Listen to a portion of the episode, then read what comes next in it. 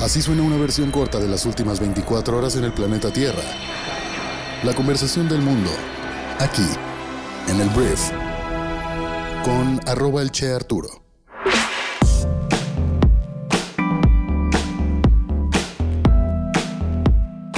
Muy buenos días, bienvenidas, bienvenidos a esto que es el brief para este miércoles 21 de septiembre. Yo soy Arturo Salazar, soy tu anfitrión y uno de los fundadores de Briefy, la plataforma de microaprendizaje para líderes de negocios. En este podcast vas a informarte con las noticias que debes conocer el día de hoy. Para ser una persona bien informada, tenemos muchos temas que platicar por ahí, unos panistas que ahora son morenistas. El día de hoy es un día importante en temas de militarización en nuestro país, pero bueno, antes de seguirte spoileando, mejor comencemos con esto que es el brief.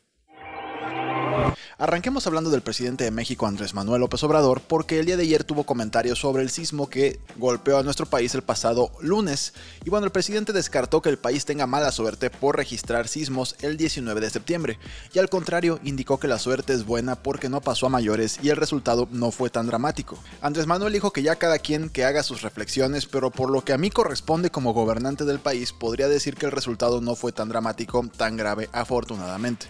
Algunos podrán decir estamos con mala suerte, yo digo estamos con buena suerte, tenemos protección. Andrés Manuel fue criticado por esto porque sí murieron dos personas, entonces a la hora de que generalizas que hubo buena suerte, pues hay gente que dice, güey, pues no todo el mundo tuvimos buena suerte. Dejando de lado la opinión de Andrés Manuel López Obrador, ya hubo más de 700 réplicas del sismo. Los que nos tocó estar en la zona, pues vivimos en la madrugada de este martes un sismo de 5.8 grados que personalmente me despertó y sí me hizo preguntarme si tenía que correr por mi vida, pero no, no tuvo que pasar a mayores, pasó luego, luego, pero bueno. Hablando de Andrés Manuel López Obrador, él habla de que el sismo no fue tan dramático, que estamos con buena suerte amigos. Hablemos del Partido Revolucionario Institucional, porque ayer los diputados del PRI abrieron la puerta para negociar una reforma electoral en San Lázaro. Dentro de las reformas que quiere impulsar el presidente de México y que su partido Morena está impulsando en la Cámara de Diputados, está una reforma electoral, una reforma que en teoría desmantelaría el INE, cambiaría la institución, la autoridad política en nuestro país, y pues obviamente es algo que a mucha gente alerta porque suena a concentración de poderes y es algo que en una república como la mexicana pues no le conviene a nadie. El punto es que el día de ayer el PRI, en la que estuvo presente a la distancia el dirigente Alejandro Moreno, dijeron estar dispuestos a estudiar las diferentes iniciativas que existen sobre este tema. Apenas este lunes, el presidente de la Junta de Coordinación Política de la Cámara de Diputados, Ignacio Mier, sostuvo que la reforma electoral se discutirá a más tardar el 15 de octubre. En una sesión de trabajo en la Comisión de Reforma Política Electoral de San Lázaro, donde no se presentó tema alguno de debate, el diputado federal poblano Javier Cacique, uno de los operadores de Alito Moreno, señaló que existe una amplia agenda de temas por revisar con más de 108 asuntos turnados. El legislador reconoció la labor de la presidenta de la comisión, la morenista Graciela Sánchez, y los resultados de los foros del Parlamento abierto sobre reforma electoral, los cuales casi no tuvieron la participación de diputados de Vapor México, que son los de PRI, PAN, PRD. Antes de la ruptura con el PRI, los partidos de la coalición, incluidos los priistas, consideraron que los foros eran una simulación, por lo que organizaron foros paralelos para escuchar a otras voces y otra visión sobre la iniciativa presidencial. También habían rechazado participar porque la reforma electoral constitucional propuesta por el Ejecutivo no sería aprobada con la mayoría calificada que requiere Morena. En un cambio de discurso en el PRI, que consideró que los foros del Parlamento abierto de Morena fueron relevantes y solamente el hecho de que estén coqueteando con la posibilidad de que esta reforma pueda ser aprobada por el PRI es algo que definitivamente va a encender las alarmas en diferentes partes de nuestro país, desde sociedad civil hasta partidos de oposición y personas que no nos late que eliminen al INE por porque no consideramos que sea un organismo que sea partidista. Pero el PRI pues cada vez más aliado de Morena, a pesar de que la alianza PRI-PAN-PRD en teoría sigue viva según el presidente del PRI, Alito Moreno, cada vez más los diferentes diputados federales, sobre todo ellos, hablan de alianzas, posibles alianzas con Morena y sus aliados. Hablemos de lo que va a pasar el día de hoy en el Senado. Hoy se va a votar la ampliación hasta el año 2028 de las Fuerzas Armadas de nuestro país en funciones de seguridad pública. Y es algo que hay mucha gente que no está a favor y hay mucha gente que dice que es lo correcto.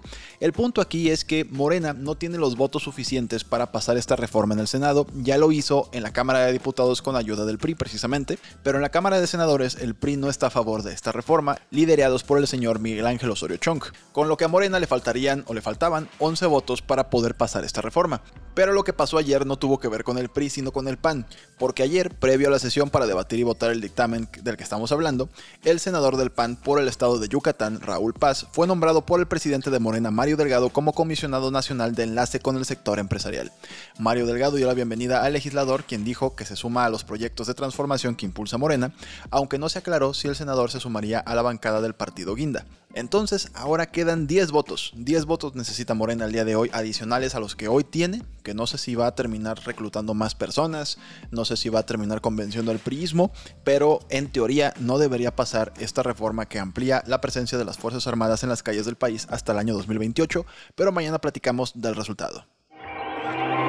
Y es bien sabido que en nuestro país hay muchos problemas de inseguridad a un nivel en el que la gente ya empieza a imaginar escenarios en el que ya toman venganza de algún delito que padecieron ellos o sus familias por cuenta propia y ya plantean escenarios en el que van y matan personalmente a la gente que les mató a un familiar. O sea, eso es algo que normalmente escuchas de repente en conversaciones entre amigos. Pero el día de ayer, el gobernador de San Luis Potosí, Ricardo Gallardo, pidió capar a los violadores y dar pena de muerte a los homicidas. Esto aunque se opongan los defensores de derechos humanos. El pollo, como se le conoce al ex alcalde de Soledad de Graciano, propuso esa iniciativa luego de que hace tres días fue violada una menor de 14 años en Villa de Arista, San Luis Potosí. La menor además tristemente fue asesinada el 14 de septiembre cuando fue atacada al salir de su pueblo para dirigirse a la cabecera municipal. Y esto provocó el enojo del gobernador de San Luis y ahora el pollo gallardo, como le dicen, pide capar a violadores y matar a los asesinos. Es algo que a mucha gente ya le hace sentido y es el problema de la gran psicosis que ya tenemos en nuestro país y la falta de justicia también que tenemos en nuestro país. La gente dice, oye, si el gobierno no hace nada, lo hago yo. Hablemos de noticias en el resto del mundo porque casi siete meses después de la invasión de Rusia a Ucrania, hay cuatro áreas del país ucraniano que han anunciado planes para hacer referéndums, para hacer votaciones, para unirse a Rusia. La invasión de Rusia se ha estancado en los últimos meses y Ucrania ha recuperado franjas de territorio en el noreste. Pero ahora los funcionarios respaldados por Rusia en el este y el sur dicen que quieren votar para unirse a Rusia a partir de esta semana. Rusia anexó a Crimea en 2014 después de una votación ampliamente condenada como una farsa, y la comunidad internacional nunca ha reconocido la anexión, pero desde hace mucho tiempo ha quedado claro que Rusia tiene la intención de aprobar su toma de control de otras regiones ocupadas de la misma manera. El ministro de Relaciones Exteriores de Ucrania dijo que los referéndums falsos no cambiarán nada. Sin embargo, la anexión de más territorio ucraniano permitiría al Kremlin, o sea a Rusia, afirmar que su país está siendo atacada por las armas de la OTAN, lo cual esto podría escalar la situación, entonces hay un tema de estrategia y es bastante evidente que ganaría el referéndum pro Rusia, porque mucha gente que era pro Ucrania pues ya no vive ni siquiera ahí. Entonces es lo que quieren hacer ahorita los rusos o la gente que está viviendo ahí en esas partes de Ucrania. Quieren votar urgentemente para unirse lo antes posible a Rusia. Hablemos de negocios porque el día de ayer Spotify anunció que lanzó su negocio de audiolibros que incluye 300.000 audiolibros en los Estados Unidos. La empresa no utilizará un modelo de suscripción para comenzar, sino que permitirá a los usuarios comprar y descargar audiolibros individuales. En 2018, Spotify adquirió la startup de audiolibros Findaway por 119 millones y aclararon que no le van a dar ningún descuento a la gente que ya esté suscrita a Spotify y no incluirá publicidad para comenzar en esta plataforma. Hablemos de Uber porque Uber dijo que sus sistemas fueron violados por el grupo de hackers de sombrero negro Lapus. El grupo ha robado previamente datos de propiedad de las principales empresas de tecnología como Samsung, Nvidia, Microsoft y Cisco. Esto se reportó durante el fin de semana y agarró mucho vuelo y mucha fuerza esta semana como noticia, pero al final la noticia publicada por Uber es que el atacante accedió a algunos sistemas internos de Uber, pero no accedió a ningún sistema público, cuenta de usuario o base de datos con información personal confidencial como números de tarjetas de crédito. Uber dijo que no se filtraron datos de usuarios en el ataque. Lapus es conocido por hacer demandas inusuales más allá de las solicitudes típicas que los grupos de ransomware hacen a las empresas y organizaciones que hackean. Entonces ya se identificó quiénes son. Hace poco, de hecho, arrestaron a dos chavos adolescentes en Londres que eran parte de este grupo. Estamos hablando de gente bien chiquita que está haciendo hackings y pues están secuestrando servidores y accediendo a esta información a cambio de dinero, por supuesto.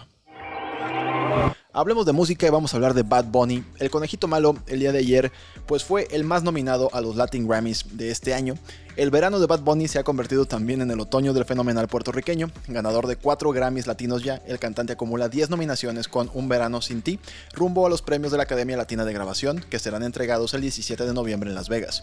Será entonces cuando se sepa si el conejo malo, llamado Benito Antonio Martínez Ocasio, rompe el cerco del género urbano y conquista los trofeos más codiciados de la noche, el de álbum y grabación del año, por lo que está nominado gracias al éxito Ojitos Lindos, donde colabora con los colombianos de Bomba Estéreo. Bad Bunny se medirá ante otras sensaciones de la temporada como Rosalía y su Motomami. Muy aplaudidos también, están aspirando a 7 premios, incluidos los más importantes de la noche. La Fama, donde colabora con The Weeknd, aparece en grabación del año y Hentai en el rubro de canción. Rosalía vs Bad Bunny básicamente se llama esta película y vamos a ver cómo sale en noviembre cuando se entreguen los Grammys latinos. Siguiente tema, vamos a hablar de hormigas, porque los científicos cuantificaron cuántas hormigas hay en la Tierra. Y a pesar de que está previsto que la población humana supere los 8 mil millones en los próximos meses, en comparación con las hormigas, pues somos una cifra menor. Investigadores han realizado la evaluación más exhaustiva hasta la fecha sobre la población mundial de hormigas, insectos que han colonizado casi todo el planeta, y el estimado es de 20 mil billones o aproximadamente 2.5 millones de hormigas por cada ser humano. El número no debería sorprendernos teniendo en cuenta pues lo ubicuos que son estos insectos, muy activos, muy sociales, y el hecho de que hayan prosperado desde la era de los dinosaurios. El fósil de una hormiga más antiguo conocido data de unos 100 millones de años hasta el periodo Cretácico, entonces hay 2.5 millones de hormigas por cada ser humano. Hablemos del Vaticano y de la religión católica en general porque los obispos católicos belgas publicaron este martes un documento que permite de manera efectiva la bendición de las uniones entre personas del mismo sexo, en un aparente desafío directo a una sentencia contra tales prácticas emitida por la Oficina Doctrinal del Vaticano el año pasado. El documento publicado en la página web de la Conferencia Episcopal Belga propone un ritual que incluye una oración y una bendición para las uniones estables entre personas del mismo sexo, al tiempo que subraya que no es lo que la iglesia entiende por matrimonio sacramental.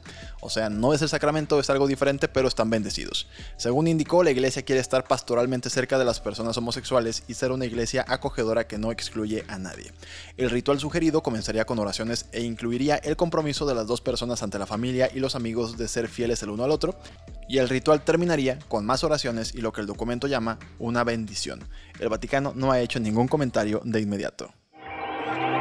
Vamos a hablar de los hoteles en el espacio, porque Hilton, la empresa responsable de la cadena de hoteles internacionales, ha firmado un contrato con Voyager Space Holdings y con Lockheed Martin para ser los encargados de diseñar el que será el interior de las instalaciones dentro de la próxima estación espacial privada en la que están trabajando llamada Starlab. Tanto las habitaciones o suites en las que dormirán los astronautas como el interior de algunas instalaciones será diseñado por Hilton.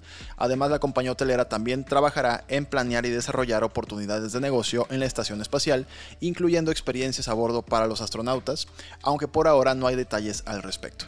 La NASA, a finales del 2021, eligió a tres compañías para que diseñen nuevas estaciones espaciales, incluyendo a Blue Origin y también a NanoRax, esta asociación entre Voyager Space y Lockheed Martin para dar vida a la estación de Starlab. ¿Acaso esta sociedad con Hilton es un nuevo paso para la existencia de un hotel espacial turístico? Con el tiempo lo sabremos. Mientras tanto, esperemos ver los primeros conceptos y bocetos de lo que serán estas suites Hilton en el espacio, y se espera que la primera parte del Starlab esté en órbita en algún momento del año 2027. Y este es un mensaje para nuestros suscriptores y futuros suscriptores en Briefy, nuestra aplicación móvil para líderes de negocio que quieren prepararse en pocos minutos de su día.